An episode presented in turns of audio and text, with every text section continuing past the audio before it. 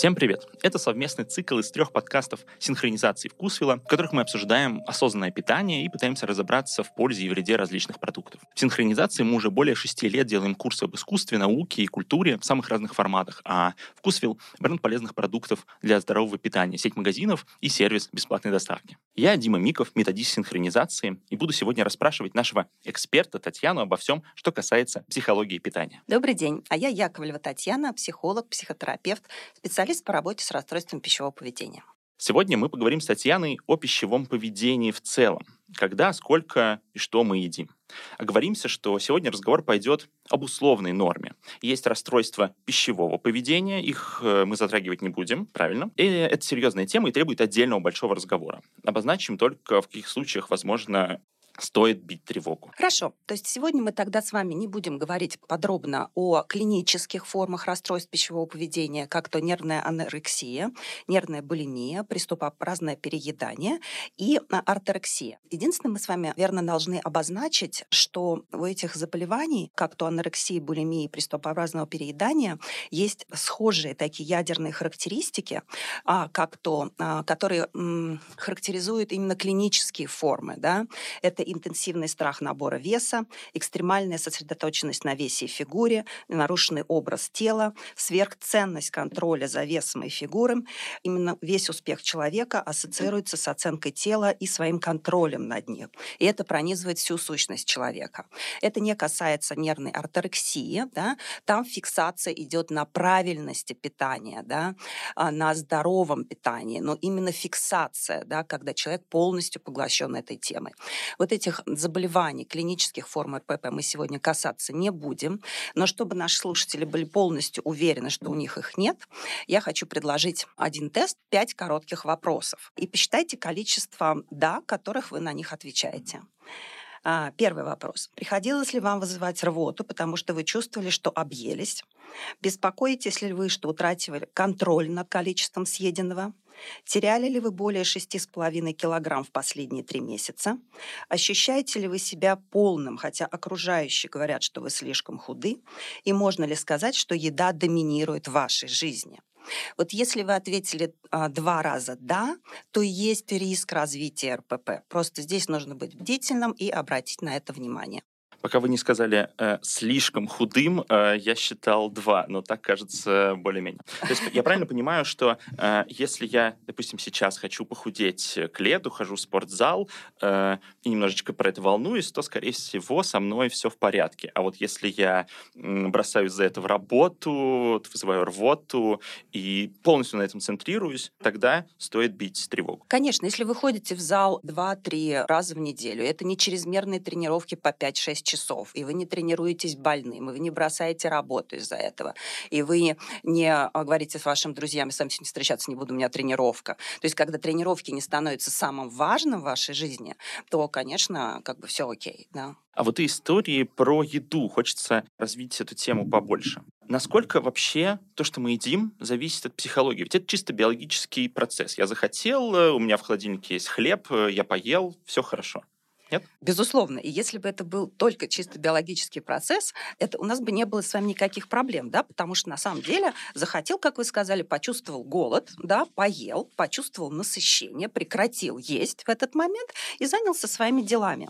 Но а, проблема состоит в том, что а, на то, как мы едим, влетает, не только биология влияет, да, хотя биология, конечно, очень важна, и, как вы знаете, никакая сила воли не победит биологию. Мне очень нравится это выражение. Это действительно так. Поэтому, когда мы начинаем работать с пищевым поведением, психологи начинают работать с пищевым поведением, мы всегда смотрим, есть ли какие-то а, нейроэндокринные нарушения а, у людей, да, например, там кортизоловый дисбаланс или дисбаланс там а, других гормонов, а, если а, этот человек придерживается лекарственной терапии, потому что, например, знаем, что антидепрессанты растормаживают аппетит, да, мы смотрим также на какие-то метаболические нарушения, а, на нарушение сна, да, потому что если человек плохо спит, скорее всего, у него могут быть нарушения аппетита, аппетита. То есть мы смотрим на целый блок биологических а, историй, а, прежде чем приступать к психологии. Да? Мы смотрим также на блок социальный, то есть в какой среде человек живет. Это тоже все очень влияет. Да?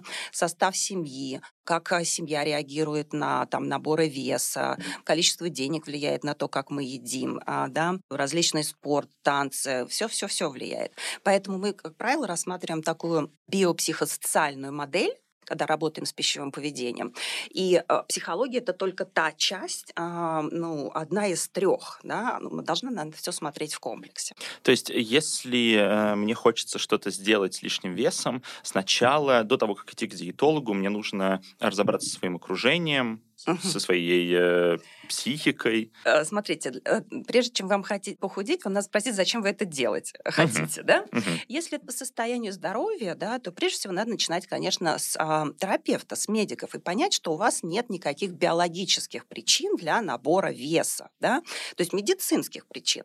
Плюс, что у вас а, нет метаболического синдрома, то есть у вас нормально идут процессы в организме, углеводный обмен, жировой обмен, у вас нормально дальше, что вы практически здоровы, да, и вам не нужны медицинские диеты, потому что диет, в принципе, медицинский термин. Мы сейчас его употребляем а, когда угодно и к чему угодно. В принципе, это медицинский термин, и а, если вам она нужна, вы ее начинаете придерживаться, предположим. Иногда людям сложно, тогда они идут к психологу, чтобы психолог помог им этого придерживаться. Поэтому, а, если вы, э, вы ответили себе на вопрос, зачем вы хотите похудеть, потом вы ответили на себе на вопрос, что я практически здоров, и в этом удостоверились, и почему-то у вас не получается это сделать, да, например, вы все равно переедаете, или у вас бывают прям приступы какие-то сильные передали, не можете сдержаться при виде булочек на столе или что-то еще, вот О, тогда да. вам может понадобиться психолог. А вот еще э, вы сказали интересную вещь про окружение, которое uh-huh. влияет. Мне вспомнилось, есть какое-то исследование, я, к сожалению, его не проверил, uh-huh. вообще не смотрел, где-то случайно услышал, в Америке прям они смотрели, что если у человека друзья достаточно полные, uh-huh. то он сам со временем начинает набирать вес. Есть ли такая история uh-huh. про то, что возможно, если я хочу похудеть, мне нужно как-то разобраться там со своей, не знаю, тревожной работой, с друзьями, которые тащат меня в Бургер Кинг, или мое окружение можно оставить в покое и работать с собой. Ну, вы знаете, работать вообще можно только с собой, мне кажется, да. Но посмотреть, как устроена ваша жизнь и что влияет на то, а, почему вы, например, переедаете, и почему вы не можете сказать нет, когда все идут в Бургер Кинг, да, вы говорите, слушайте, ну вы сходите, а я, может быть, э, что-нибудь другое поем. Это другая история. Поэтому психологи работают с определенным количеством количеством проблем, которые могут а, лежать в основе того, что питание не, не так выстроено, как оно, собственно, должно быть выстроено, да, для того, чтобы человек а, хорошо себя чувствовал физически и хорошо соображал, то есть когнитивно он мог а, м, хорошо решать все поставленные перед ним задачи. Вот. И, как правило, это некие, некие вопросы, с которыми мы работаем. Это Тревога – это перфекционизм, это эмоциональная нестабильность, а низкая телесная осознанность, образ тела. То есть это вот те проблемы, с которыми мы работаем. Правильно я понимаю, что чаще всего люди обращаются именно с тревогой э, к психотерапевту, когда начинают в этом разбираться. И это чаще всего является проблемой, психологической проблемой набора веса? Я бы не сказала, что чаще всего, но это, а, как правило, а, мы, то есть люди не обращаются так, что, вы знаете, я ем, потому что я тревожусь. Конечно, нет. Когда мы начинаем разбираться, почему человек потребляет большее количество пищи, да, чем, например, ему надо, или меньше, так тоже бывает, да, но чаще с а, людей волнует больше, то мы часто приходим к тому, что человек как бы заедает свою тревогу, да, то есть это это его механизм справиться с тревогой, которая есть. Потому что ну, мы с вами понимаем, что все эти истории закладываются с детства, да, и Соответственно, ребенок а, растет в какой-то небезопасной среде, да, неустойчивый тип привязанности. У него есть какая-то такая прямо базовая тревога у человека, как такая в структуре личности. И один из механизмов, с которым он справляется, да, это контроль над едой. То есть тревогу мы тогда, если человек тревожен, он старается многое контролировать. Да. Это контроль может уходить а, в, в излишнюю работу, гиперопеку над детьми. То есть есть разные механизмы контроля тревоги тревоги, да, вот, там даже интенсивные занятия спортом, вот, и есть еда, да, потому что еду подчас легче контролировать, да, сесть на диету, и вроде я что-то делаю, а, чем, например, а, а, попробовать взаимоотношения свои уладить или еще что-то, которые страдают от того, что у меня гиперопека над партнером. Поэтому многие используют еду для вот этой вот истории про тревогу. То есть контроль над едой снижает тревогу, и это механизм. А если э, люди едят э, в ситуациях, когда нет особой тревоги, э, там, когда есть какое-то чувство грусти, одиночества, или когда э, вот у меня выходной, и я хожу к холодильнику, проверяю, все ли там лежит, это тоже связано с тревогой, или там какие-то другие механизмы? Там могут быть другие эмоциональные состояния, то есть как, есть какие-то состояния, эмоции, которые трудно даются переносится человеком. Да? А, когда вы идете к холодильнику в выходные, это может быть все что угодно. Да? А, например, вам, может быть, не хочется чем-то заниматься, да, и вы идете прогуляетесь, время тянете, да, а, вот, или труднопереносимое чувство одиночества, или еще что-то. То есть это различные эмоциональные состояния, которые люди испытывают сложность в идентификации эмоции, в назывании ее. Они чувствуют дискомфорт, но не могут назвать, собственно, что это такое.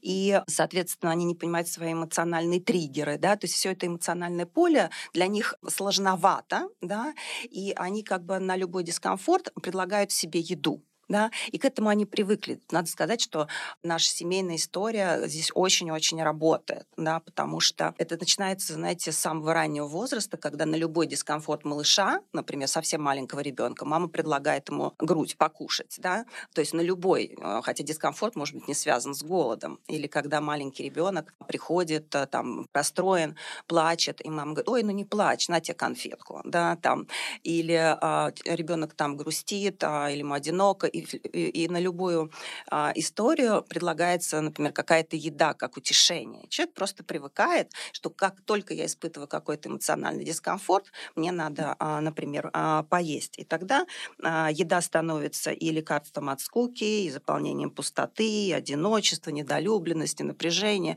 Любое эмоциональное состояние может провоцировать а, еду. Как во взрослом а, возрасте это уже начать прорабатывать? Uh-huh. То есть если у нас есть, меня такая есть, э, к примеру, привычка, нужно заменить эту привычку чем-то или в целом понизить уровень тревожности. Как с этим работают э, психотерапевты? Не всегда тревожности. То есть э, возьмем как бы любое эмоциональное состояние, которое вы, например, а, человек трудно переносит. Да?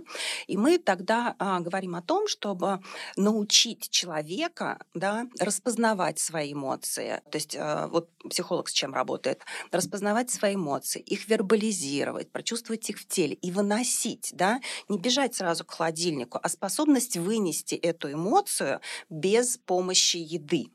Вот. И это одна из как бы, характеристик той психологической нормы, о которой мы говорим, а, когда мы говорим, что такое у нас а, норма в а, пищевом поведении. Это как раз способность выносить любое эмоциональное напряжение каким-либо способом, кроме еды.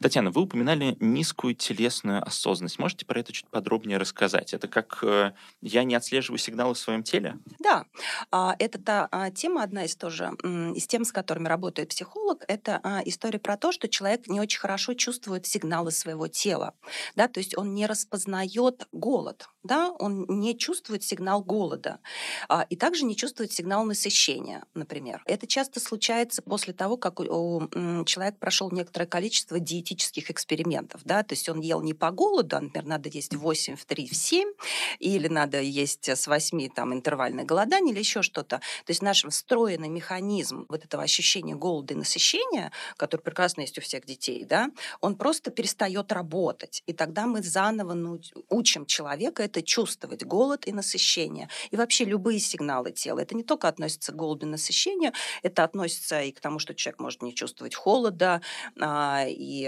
может испытывать какой-то дискомфорт и, и долго терпеть, и даже просто этого не замечать. Это тоже все формируется а, достаточно рано, а, когда например, ребенок хочет э, есть, а ему говорят, слушай, не ешь, испортишь аппетит, но аппетит трудно испортить, да, или там доешь э, все, потом пойдешь смотреть э, кино или играть, да. А, это вот все как бы нарушает этот механизм. А, вот, вот этого надо стараться не делать. И, а, соответственно, когда то же самое, это из, из той серии, когда Петя, иди домой, я замерз, нет, ты проголодался, да. То есть когда родители не уделяют должное количество внимания тем сигналам тела ребенка, о котором он их говорит, да, эти сигналы трудно потом этому человеку считывать. Вот, и вот это восстанавливается, с этим можно работать, и с это, э, с это, это обязательная часть работы с пищевым поведением, восстановление этой способности. Потому что, еще раз, нормы — это то, а, норма пищевого поведения, к которой мы стремимся, это я, я ем, когда я хочу, да, и я перестаю есть, когда я наелся. А вот про поймать момент, ну, о еде, поймать момент голода. Есть ли какие-то, может быть, практические советы, которые можно еще до похода к психотерапевту применять? Вот, ну, я могу заметить, что я сижу, сижу, значит, за компьютером, перевалило там 6 часов, uh-huh. и в какой-то момент я понимаю, что, кажется, я себя не очень хорошо себя чувствую. Uh-huh. Вот есть какая-то возможность заранее это успеть отследить? Вы знаете, здесь мы возвращаемся к теме осознанности, да, и мы говорим о том, что хорошо бы было бы приучить себя делать некоторые паузы, но в течение дня. Ну, поставьте пикалку на телефон раз в час, пусть она пикает пикает, да, и вы делаете некое сканирование тела, да, то есть удобно ли я сижу, жарко мне, холодно, нужно ли мне попить, а, хочу ли я есть сейчас, да, просто проверить. А так в работе, конечно, самому можно попробовать это сделать, сделать свою шкалу какую-то, да, например, а, я потерял концентрацию, это, это значит, что сахар уже упал, вы голодны, да, или, например, я часто делаю перерывы какие-то, да, в работе, или у меня начала болеть голова, это сильный голод, да, бурчит на что-то побурчивает в животе. М, наверное, уже пора. Да, то есть вот отслеживать такие сигналы, у каждого они свои. А, вот, а, это можно а, все попробовать. Уровень насыщения легко можно тренировать с помощью воды, да, когда вы выпиваете полстакана и ощущение в вашем желудке, стакан, два, и можете понять, и вот начать чувствовать уровень насыщения вашего желудка звучит так, э, как будто работа с телом и формирование каких-то правильных представлений, отслеживание сигналов тела — это большая работа с психотерапевтом, в которую надо погружаться, э, и вот эти единичные способы отслеживать себя — это лишь временные какие-то отсрочки похода и э, хорошей работы со специалистом, так? Вы знаете, ну, наверное, не совсем, да, сигналы тела – это одна история. Ну, вот голод и насыщение, да, это а, одна история. А неудовлетворенность образом тела, тем, как я выгляжу, это другая история, да, и она, а, если так говорить по тому, сколько она занимает время в работе, это более сложная история, да, потому что это такая, знаете, общая высокая телесная тревога, когда есть а, эмоции стыда, отвращения, злости, направленные на тело, да, когда человек вот, ну, себя не принимает, да, и это постоянная история про то, что он старается себя улучшать, да, и это не только про вес, да, это, как правило, там, я нос себе поправлю, глаза поправлю, еще что-нибудь поправлю, да, и это все исходит а, из того, что как бы самооценка человека очень во многом зависит от, а, от, от а, тела, да, и работа с психологом, психотерапевтом, она будет направлена на то, на как бы на принятие того, что есть, да, эта история, знаете, не про то, что я полюблю это тело, да, мы, мы просто понимаем, что тело это функциональная история, да, а, оно должно хорошо работать, я должен о нем заботиться. Это смещение фокуса с оценки вот этой внешней красоты на функциональность и заботу а, о своем теле, потому что а, я редко встречала людей, которые мне скажут о том, что я очень прям все мне у себя нравится, да, но некоторые как бы на этом фиксируются и тратят огромное количество времени и денег, чтобы справиться, а другие с этим живут, уделяя внимание чему-то более важному в жизни. Вот, поэтому опять мы возвращаемся к тому, что большое количество а, вот этой неудовлетворенности телом, она формируется в раннем возрасте, и нужно как можно стараться родителям избегать каких-либо комментариев по поводу веса, внешнего вида своих детей, да, потому что есть исследования, которые показывают о том, что те девочки, которые подвергались критике отца, например, за лишний вес, да, они в разы больше страдают ожирением и лишним весом потом, да, а мы имеем вот эти равные, ранние начала диетического опыта, который ни к чему хорошему не приводит, они приводят только к постоянному набору веса, они приводят к расшатыванию а, психики, потому что а, идут а, такие, знаете, качели, диета, срыв, диета, срыв, диета, срыв, и а, гордость, стыд, гордость, стыд, гордость, стыд рас, раскачивает всю эмоциональную систему, это ни к чему хорошему не приводит.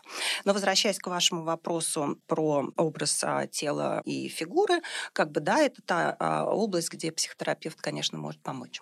Ой, то есть интересно, э, возможно, я вернусь к э, пункту про окружение. Возможно, нужно искать э, не худых людей вокруг, а людей в окружении, а людей довольных тем, как они выглядят. Ну, если использовать это как инструмент друзей, а, как знаете, инструмент. Но я опять возвращаюсь к своей мысли, что лучше взглянуть внутрь себя, себя. чем на свое окружение и понять, почему такая доля того, как я выгляжу в моей структуре, в моей самооценке, такой большой долю это занимает бывает. И, собственно, а, идет работа здесь с, с трудновыносимыми эмоциями, да, стыда за свое тело, там, отвращения, злости. И когда человек научается с этими эмоциями работать, то немножко а, все как бы движется в другую сторону. Но окружение нельзя, безусловно, сбрасывать со счетов. Мы все социальные существа, и здесь иногда очень сложно выстроить вот ту границу да, между тем а, сказать «нет», тогда, когда мне важно сказать «нет», а другие что-то делают. Это другая историю про Другая то, история. как мне говорить нет, да, а, когда я понимаю важность своих потребностей. А, вот. Это тоже та а, история, с которой вам психологи могут помочь. Если в целом суммировать э, вот историю про работу над собой, психологию, угу. какие основные пункты можно было бы выделить? Вот такой чек-листом, если пройтись. В основном психологи работают, ну, то есть к психологам на самом деле приходят те люди, которые уже наигрались во все диеты. Ну, прям прям скажем, да, они понимают, что а, никакие диеты не приводят к тому, чему они хотят, да, набор веса продолжается, и они чувствуют, что им нужна помощь, то есть проблема лежит в другой плоскости, не продуктов, да, а, а определенных психологических процессов. То есть, а, как мы с вами уже говорили, это могут быть тревога, тревожное состояние и экстремальные случаи тревоги в виде перфекционизма, да, когда человек перфекционизм, и еда — это тот островочек, да, который, где он перестает что что-либо контролировать. То есть перфекционизм — это экстремальная а, степень контроля всего. Да? А, человек не может позволить себе вообще расслабиться. Еда — это, например, там, где он может расслабиться. Он наконец-то отработал целый день отлично и пришел домой и, например, может расслабиться, начинает есть. Или это как награда за победу. То есть у нас есть тревога, перфекционизм. Большой пласт второй — это работа с эмоциональными состояниями, научение выносить трудно выносимые эмоции, справляться с ними какими-либо другими способами способами, кроме еды. Дальше работа с телесной осознанностью, да, с распознаванием сигналов тела, образом тела. Вот эти все блоки как бы важны. Еще то, что мы не упомянули, но тоже тема, которая часто возникает, это, знаете, тот тип а, переедания, когда человек не может сдержать свою реакцию на сигнал. Это вот когда человек идет мимо кафе, кофе запахло, он обязательно зайдет, или булочку обязательно возьмет, или вот он в гостях, пока все не съест, не может остановиться. Это другой механизм, а, который который западает, это стимул-реакция, да, то есть э, видит, человек не может оттормозить импульс. Вот, и это тоже как бы отдельная история, это тот экстернальный тип переедания, а, который имеет а, в своей основе вот это нарушение этого механизма. С этим тоже работают психологи. Ну, то есть в целом, если я прохожу, осознанно прохожу мимо какого-нибудь фастфуда и понимаю, что вот сейчас я наемся как следует, и это единичные какие-то случаи, то кажется, что все нормально. Абсолютно нормально. Как бы есть, вот можете себя проверить. То есть вы едите, когда хотите, вы распознаете сигнал голода, да, вы заканчиваете есть. А когда на, наелись, даже если еда осталась а, на тарелке, да, то есть вы не общество чистых тарелок, которые надо обязательно всем доесть, да, а, вы выбираете продукт, продукты, исходя на, из своих желаний, да, или от того, что вы чувствуете, что вашему организму нужно сегодня это, да. У вас есть вот эта осознанность, а не потому, что кто-то сказал, что сегодня это полезно, завтра это полезно, сейчас это вообще кошмар, мы сейчас не едим то хлеб, то молоко, не, не пойми, что едим, да. Вот, э, дальше вы свое эмоциональное напряжение снимаете как угодно, кроме еды, да, и, соответственно, эпизодически переедаете, это как раз норма, да, и а, это нормально. И главное по, по поводу после этого не переживать, да, не нести в спортзал и ни неделю ничего там не делать. То есть вы эпизодически переедаете, и не поднимайте тревогу по этому поводу. Это нормально, это норма пищевого поведения. И, э, соответственно, мы все в, немножко не в норме, э, да, иногда эмоционально можем переедать, тоже бывает. Иногда вы видите что-то такое вкусное, что больше никогда не поедите три года, вы, конечно, переедите, да. Соответственно, важно просто понимать, что это не системные вещи, да, а в основном вы укладываетесь вот в эти истории про Татьяна, а может быть вы посоветуете еще что-то про почитать, что могли бы, ну, в чем можно еще погрузиться для слушателей? Да, смотрите, я тут а, подготовила, а, сейчас могу вам несколько книг дать именно по темам, да, вот если вы вдруг почувствовали, что история с вашим перееданием это про а, тревогу, да, про непереносимость а, каких-то тревожных состояний а, или других эмоциональных состояний, то вы можете почитать книгу «Тревога приходит э, и уходит», да, это рабочая тетрадь по осознанности и принятию при тревоге Джона Форсайта. Дальше можно почитать, а, если у вас есть какие-то тревожные мысли и эмоции, с которыми вы не справляетесь, то можно а, почитать «Перезагрузи мозг» Стивена Хайнса. Мне очень нравится эта книга. Там прям есть конкретные упражнения, которые вы можете поделать. Про развитие осознанности, да, как еда, как процесс осо- развития осознанности. Очень хорошо тренируется осознанность через еду. А, то можно вообще почитать осознанность, как обрести гармонию в нашем безумном мире. И, наверное, я бы еще посоветовала, если про тело, а, есть очень хорошая книга про принятие тела. Да? Эмили а, Сандес «Как полюбить собственное тело». Оно как бы как полюбить, но там не про полюбить, да? там как принять, научиться с ним взаимодействовать правильно. Мне кажется, это очень хорошая книга, чтобы начать вообще в эту тему погружаться самостоятельно. Татьяна, спасибо вам большое за такой интересный рассказ. Спасибо вам. За такое погружение. Уважаемые слушатели, спасибо вам большое, что оставались с нами. Еще раз напомню, это был совместный подкаст синхронизации Кусвила из цикла, в котором мы говорим об осознанном питании, вредных и полезных продуктах. Слушайте нас, питайтесь вдумчиво и приятного вам аппетита.